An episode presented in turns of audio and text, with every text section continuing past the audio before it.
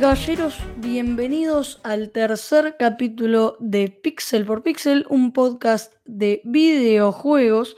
El día de hoy vamos a hablar de dos juegos muy muy interesantes que uno ya tiene bastante tiempo en la industria y otro que en su momento fue un fenómeno mundial jugado por muchísimos streamers y youtubers, el cual puede ser una gran ayuda para pasar el tiempo en la cuarentena. Eh, los juegos de los que vamos a hablar hoy son Cuphead y Don't Starve Together o Don't Starve en su otra versión. Dos juegos que van a ayudar mucho en la cuarentena si quieren buscar algo para entretenerse durante mucho, mucho rato. Son dos juegos que yo ya he jugado. El Cuphead no me lo he terminado para que se den una idea y lo tengo ya desde hace un año por lo menos. Este juego del estudio MDHR, un estudio bastante pequeñito, el cual ha sacado este juego que ha hecho un boom en su momento y que lo han jugado, como dije anteriormente, un montón de streamers y youtubers. Se ha hecho muy popular este juego cuando lo han jugado gente como PewDiePie, El Rubius, Fernanfloo, distintos youtubers y streamers que lo han hecho con un boom que la verdad eh, lo manifestó de forma mundial y que aún seguimos esperando el DLC de este mismo juego. Cuphead es un juego difícil o con fama de bastante difícil, el cual trata de que somos dos hermanos con cabeza de taza que eh, han jugado sus almas en un casino.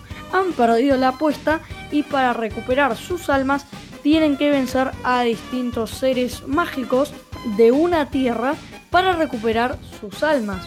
Estos hermanos, Cuphead y Mogman, son eh, dos personajes de dibujos animados, o por lo menos así son los, las animaciones del juego. Son dibujos animados que tienen mucho estilo de, de los dibujos animados viejos, ¿vieron? Los dibujos animados con los que se hacía el Mickey Mouse original, por ejemplo. Y la verdad que son dibujos, la verdad, muy, muy amigables, que dan mucho, muchas ganas de jugar, porque realmente es muy disfrutable a la vista, ya que a pesar de ser un juego muy difícil, realmente eh, me parece que, en mi opinión, los jefes, que es en lo que se centra totalmente este juego, a pesar de ser de una dificultad bastante elevada. Son de unas variaciones, la verdad, muy, muy lindas. Son de unas variaciones muy, muy interesantes porque la verdad que tenemos jefes que tienen distintas transformaciones y lo que hace la pelea tanto muy dinámica como muy entretenida y atrapante, ya que la concentración es una fórmula que se aplica con esta misma y a su vez la coordinación, ya que si nosotros tenemos que hacer distintos, eh, distintas secuencias que hacen los enemigos a la hora de atacarnos, no vamos a seguramente sobrevivir en la primera, segunda, tercera vez, pero cuando ya tengamos controladas las secuencias de ataque de los enemigos, el juego se tornará sobre todo muy entretenido a la hora de ver las transformaciones. Como por ejemplo estamos hablando de una batalla la verdad bastante cómica, como es la batalla con el ratón que está en una casa, el cual eh, va en una lata de sopa como si fuera un tanque. Luego de eso el ratón eh, empieza a atacarnos con latas de gaseosa, con tapas de gaseosa, me equivoqué, y al final de la pelea eh, se lo come el gato y eh, nos empieza a atacar el gato luego de haberse comido al ratón. Y al final del todo de la pelea nos enteramos de que verdaderamente el gato era un robot. Como suena así tan loco, pero tan tan gracioso, porque realmente la pelea es muy cómica a la hora de presenciarla, es como que te va contando una historia, ¿no es cierto? como que vamos viendo los sucesos que terminan en el final de la pelea de una forma muy dinámica y la verdad que de una animación, la verdad, excelente. Y realmente creo que por el precio que está en este momento en Steam, porque en PlayStation la verdad que con la situación actual, al menos en Argentina, no recomiendo para nada comprar juegos en esa plataforma al menos, pero en Steam que tenemos unos precios mucho mucho más reducidos y que la verdad que ayudan un montón al bolsillo de cualquiera de nosotros. Recomiendo mucho comprar el Cuphead, ya que es un juego que nos va a mantener entretenidos durante muchos, muchos días. Es un juego al que en mi opinión yo le doy la verdad un 9. Es un juego que tiene esta puntuación merecidísima. Cualquiera que no esté tan relacionado con el género, capaz que se va a frustrar muy rápido pero recomiendo que a los que ya estén un poco más experimentados en el género del gaming le den una oportunidad muy muy fuerte ya que realmente es un juego que a pesar de no haberlo terminado porque en un punto también yo me he frustrado con este juego, no vamos a mentir. Realmente es un juego muy muy bueno y realmente me parece que vale la pena cada centavo que pagamos por el Cuphead del estudio que lo ha hecho que a pesar de ser tan pequeño, el estudio MDHR se ha creado, se ha hecho, mejor dicho, con un juego. La verdad que me parece que va a quedar en los corazones de cada uno que lo juegue. Y para cerrar el tema Cuphead, me gustaría dar una breve opinión personal sobre el juego, algunas cosas que me parece que debería tener y que tengan en cuenta los que vayan a comprarlo. El juego es difícil, muy difícil. Así que si van a tomar la idea de probarlo, comprarlo como quieran eh, hacer, realmente recomiendo de que tomen un respiro antes de jugarlo porque van a estar un largo rato tratando de aprender los patrones ya que hay muchos jefes eh, tanto difíciles como con patrones muy muy difíciles de predecir como pueden ser el dragón o como pueden ser también el mismísimo diablo ya que en este momento es nuestro principal enemigo ya que a él eh, le hemos apostado nuestras almas y hemos perdido. Realmente recomiendo de que no piensen tanto como ganarlo, sino en que disfruten la experiencia del mismísimo juego, prestenle mucha atención a los detalles, ya que es un juego que tiene un montón de, detalles de animación que la verdad me parecen fascinantes y que justamente por eso me parece que este estudio debería triunfar y me parece que debe ser muy bien recompensado por esta obra de arte que han creado. Y esa es básicamente mi recomendación con Cuphead. Ahora pasemos al Don't Start Together, este juego de la industria de el gaming de la empresa que se llama Clay. Un juego también difícil, traigo juegos el día de hoy, dos juegos bastante jodidos, pero realmente me gustaría que eh, lo consideren mucho. Si quieren jugar con amigos, si quieren eh, decirle a sus amigos, che, me voy a comprar el Don't Start Together, eh, ¿te copas? Y te doy la copia y le pegamos ahí una linda, linda viciada. Eso justo yo he hecho con un amigo. Yo tengo un amigo que al cual le jugamos un montón de cosas en su momento. Y ahora para renovar esta frescura de lo que viene siendo la amistad, le he dicho de qué le parecía si le regalaba la segunda copia que me venía con el Don't Start Together que había pagado yo. Al final terminamos quedando en jugar lo que sé yo. Al final fue un juego que valió totalmente la pena. 180 pesos que han sido en este caso en Steam. En PlayStation está 10 dólares y creo que eso era en oferta, que creo que está hasta más sin oferta y qué sé yo, así que verdaderamente me parece un precio demasiado bruto para la hora de, de hacer comparación con Steam, ya que si es que no tienen computadora, ahí recién empiezan a pensar. Pero realmente me parece que comprarlo en PlayStation teniendo alguna computadora que, que ande medianamente bien, me parece que vale bastante más la pena em, jugarlo en PC.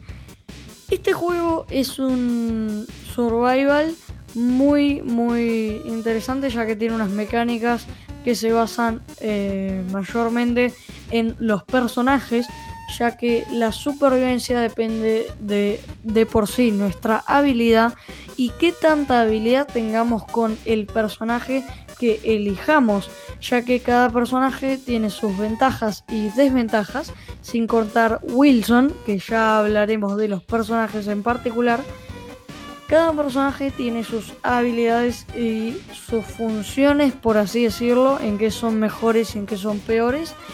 Y me parece de que esto es algo que es totalmente acertado por parte de Clay ya que esto cuando estamos a la hora de jugar online, tanto en un servidor público como en un servidor con amigos, me parece que ayuda mucho esto de que cada uno tenga un rol justamente, ya que tenemos personajes como en este caso Woody, que es un personaje que el personaje en sí no, no me parece tan relevante, lo que me parece relevante es que en este caso este personaje tiene una hacha infinita, ya que hay ciertos objetos como las herramientas de recolección, como pueden ser el hacha, el pico, la pala, etcétera, etcétera, sirven para recolectar los materiales básicos. Woody es un personaje muy muy efectivo a la hora de recolectar la madera, ya que con su hacha infinita y con su boost de a la hora de talar me parece muy muy interesante esta función que tiene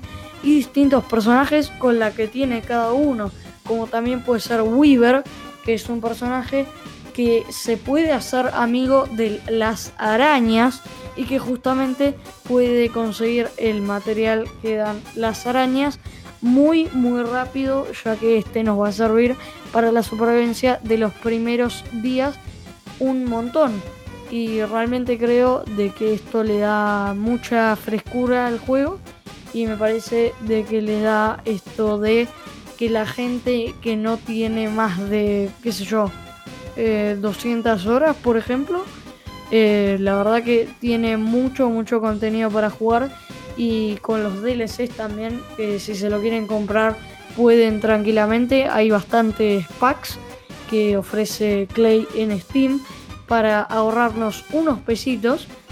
Y me parece de que los DLCs que tienen también son muy muy buenos, me parece que están muy muy pulidos.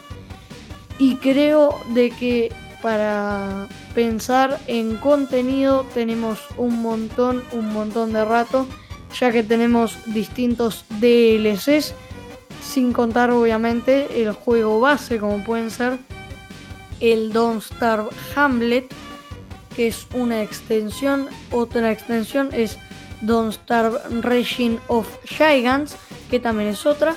Y por último tenemos eh, también la extensión de Don't Starve Shinrek, que también dan muchas cosas nuevas, tanto como interesantes y que ofrecen muchas muchas cosas para hacer y pasar el tiempo en la cuarentena.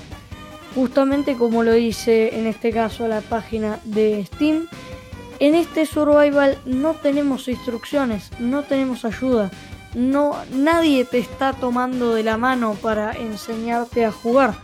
Vos arrancás y arrancás, te agarran de los pelos y te tiran en el mundo. Acá uno tiene que sobrevivir con lo que aprende, con lo que sabe y con lo que tiene, ya que justamente tiene generaciones aleatorias de mapa, nadie te está tomando de la mano ni te dicen nada. Justamente esto puede ser eh, una pequeña desventaja, tanto como una ventaja, por así decir, eh, que ahí voy a pasar a explicarlo. ¿Por qué puede ser una desventaja? porque los jugadores pueden lograr frustrarse bastante rápido si no logran comprender las mecánicas a tiempo o no buscan ningún tutorial en alguna plataforma, ya que justamente las mecánicas como que estar en la oscuridad durante más de 3 segundos comienza a matarte y a una velocidad eh, la verdad bastante exagerada puede causar de que los jugadores se frustren rápidamente y que terminen dejando el juego. Pero ¿por qué es una ventaja? Porque justamente nosotros aprendemos el contenido. Nosotros lo que terminamos haciendo es que aprendemos nuestras propias técnicas. Nosotros hacemos las reglas, lo que da mucho, mucho juego, mucho interés a la hora de investigar el mundo y cómo hacer el survival, en especial con amigos, ya que justamente esto nos puede ayudar mucho a, ok, establezcamos una estrategia o si no, pongamos nuestras propias reglas, que la oscuridad nos mate más rápido, pongámoslo. Queremos que aparezcan menos cosas o que aparezca más de esto otro, pongámoslo. Nosotros somos los que hacen las reglas. Me parece una idea muy muy interesante, innovadora por sobre todo, al menos para ese momento, ya que justamente como lo dije, este juego no es de ahora ahora mismo. Este juego salió hace ya unos años y eh, la mecánica en ese momento era innovadora, sobre todo por si se ponen a dudar, tenemos gameplay por todos lados.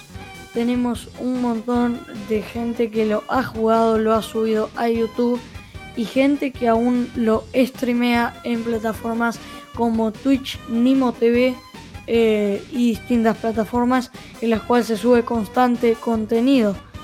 Justamente tenemos un montón de reseñas que le dan el pulgar para arriba y justo con las reseñas de este juego, tenemos mi pulgar para arriba personal. ¿Quieren pasar un gran rato con amigos? ¿Quieren matar el tiempo de una forma exagerada y pasarlo excelente jugando solos, pero realmente en un, en un mundo súper emocionante y muy motivador para investigar? Compren el Don't Starve Together. Un juego que realmente, en mi opinión, vale totalmente la pena. Lo jugué y lo sigo jugando con amigos. Me parece que tiene un precio súper razonable. Y que si quieren matar el tiempo en la cuarentena, que es justamente el momento en el que estamos ahora, pero también pueden hacerlo si no están en cuarentena, que eh, seguramente si escuchan esto en un tiempo ya no estemos en cuarentena. Pero la verdad me parece que con cualquier condición, llueve, nieve, eh, truene, no, importa, en cualquier situación, comprar el Don't Start Together o Don't Start también vale totalmente la pena. Yo le doy mi pulgar para arriba al Don't Start Together, le doy mi pulgar para arriba al Cuphead.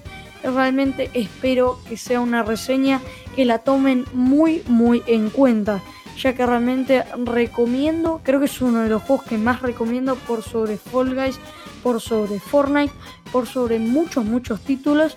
Me parece unos juegos excelentes y por unos precios totalmente razonables en la plataforma de Steam. Espero que les haya gustado estas recomendaciones, espero que les haya gustado esta review, por así decirlo, de estos dos juegos. Em, el próximo programa espero que lo hagamos con, con Vito, pero la verdad que re disfruté hablando de estos juegos, ya que son dos juegos que me encantan, así que en este momento me despido. Eh, denle a seguir al podcast, por favor, para mostrar eh, su apoyo hacia el contenido. Mi nombre es Santiago Fasa y esto fue Pixel por Pixel. Adiós.